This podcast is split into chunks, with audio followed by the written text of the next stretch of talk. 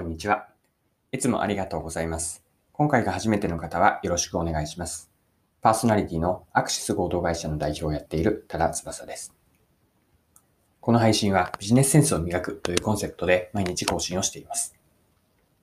え今日は何の話なんですけれども、マーケティングについてです。マーケティングのプランを作っていくときに、こういう因数分解をして、それぞれに当てはめてマーケティングのプランを作っていきましょうという話になります。マーケティングの因数分解とはどのようなものでしょうかそれでは最後までぜひお付き合いください。よろしくお願いします。はい。今日はマーケティングについてです。マーケティングの因数分解というテーマで皆さんと一緒にマーケティングを掘り下げて考えていければと思っています。で因数分解をするのは、マーケティングをプラン、マーケティングのプランを作るとき、もう少しうん、硬い言葉を使うと、マーケティング戦略ですね。マーケティング戦略を作って施策に移していくときに、どういう要素を一つずつ当てはめていけばいいかになります。では、順番にマーケティングの因数分解見ていきましょう。はい。マーケティングでまず最初に考えるのは、え参入市場はどこかです。これから参入する場合は、どこに自分たちは入っていくのか。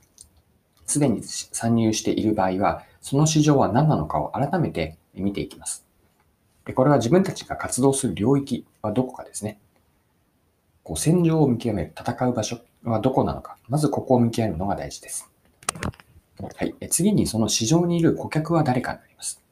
まいろいろな想定する見込み顧客がいる中で、本当に自分たちが狙っていくターゲット顧客、顧客を絞っていって、こういう人たちに顧客になってほしい。そして、こういう人たちは自分たちの顧客になってくれるのではないか。こういった観点からターゲット顧客は誰か、顧客の定義をします。ここまでがマーケティングの前提になる情報ですね。市場は何かと、そこにいるターゲット顧客は誰にするのかです。で3つ目の観点が顧客課題になります。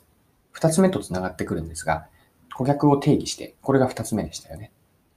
そこから、じゃあその人たちが何に困っているのか、どんな課題を抱えているのか、もう少しマーケティングの用語で言うと、ジョブ理論というジョブがあるんですけれども、ジョブというその人たちが片付けたいと思っている用事、済ませたい仕事、これをジョブと言うんですが、顧客のジョブは何かです。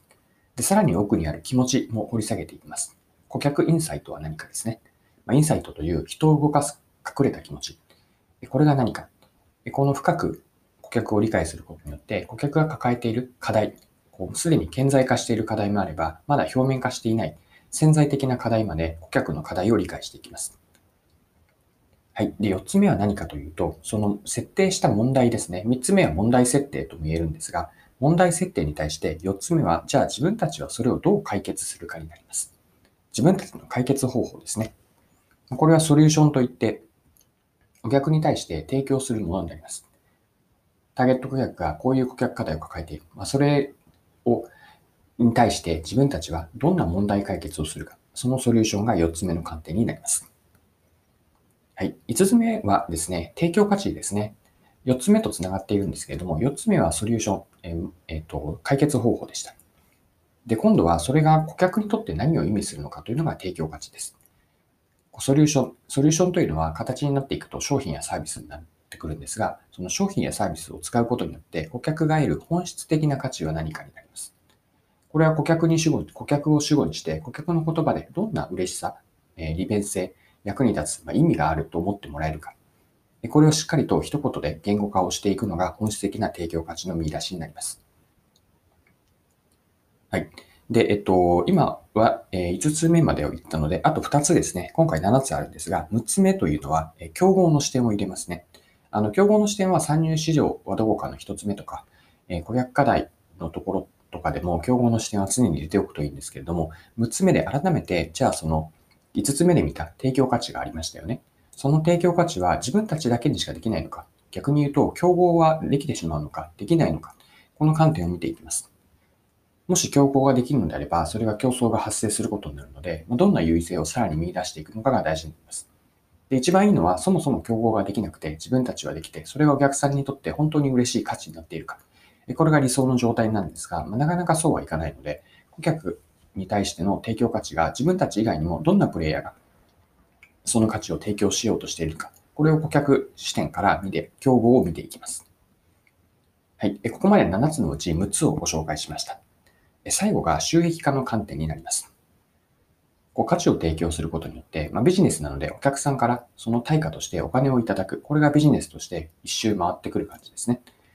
何か自分たちが、えーと、リソースを投入して価値に変えて、それをお客さんに提供して、えーとえーと、提供価値から収益を得る。それが次の投資につながっていく。これが一連のあらゆる事業に対、事業での共通点なんですが、自分たちがやろうとしているビジネスでは、どんな価値に対して、これは5つ目で見た本質的な提供価値ですね。それに対してどうやって収益化につなげるかです。単純に売った1個1個あたりにお金をいただくのか、それともサブスクリプションのような定額制にしていくのか、あるいはフリーミアムのような、大半が無料のユーザーなんですけれども、一部の2割とか、もっと言うと1割ぐらいの有料ユーザーから課金をして、それで全体として収益化をするのか、または広告モデルのような第三者からのスポンサーのようなお金が入ることによって、ユーザーには無料で提供する。ま、全体としてお金が回っている。このように収益化のやり方というのは様々あります。その中で自分たちが一番フィットするもの。まずはお客さんがいて、そのお客さんに価値提供する。それが間接的になのか、直接的になのか、課金をして収益化をする。まあどこ、誰からどの価値に対してどうやっていつのタイミングで、このように収益化の中もさらに因数分解をすることによって、どんなこう仕組みにするか。ここもマーケティングでは考えておきたい、えっ、と、観点になります。はい。以上がマーケティングプランを作るときの因数分解ですね。7つご紹介をしました。少し多かったので、もう一度最後にまとめとして簡単に7つ紹介をします。1つ目は参入市場はどこか。2つ目がターゲット顧客の設定。3つ目は顧客課題。顧客インサイトまでしっかりと掘り下げます。4つ目は問題設定に対して自分たちはどう解決するかのソリューション。5つ目、そのソリューションに対して顧客が得る本質的な価値は何かになります。で6つ目は、その提供価値というのは他のプレイヤーはできるのか、競合の視点ですね。で最後、7つ目というのは収益化です。提供価値に対してどんな収益化の仕組みを作るか。以上の要素を一つずつ入れていきながら、かつ全体で一貫性がなるように、あとは具体的に見ておく。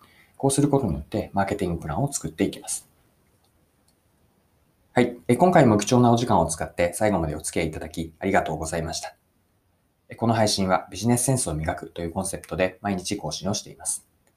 次回もぜひ聞いてみてください。また、フォロー、チャンネル登録をしていただけると新しい配信を見逃すことがなくなります。まだの方はぜひフォロー、チャンネル登録をよろしくお願いします。それでは今日も素敵な一日をお過ごしください。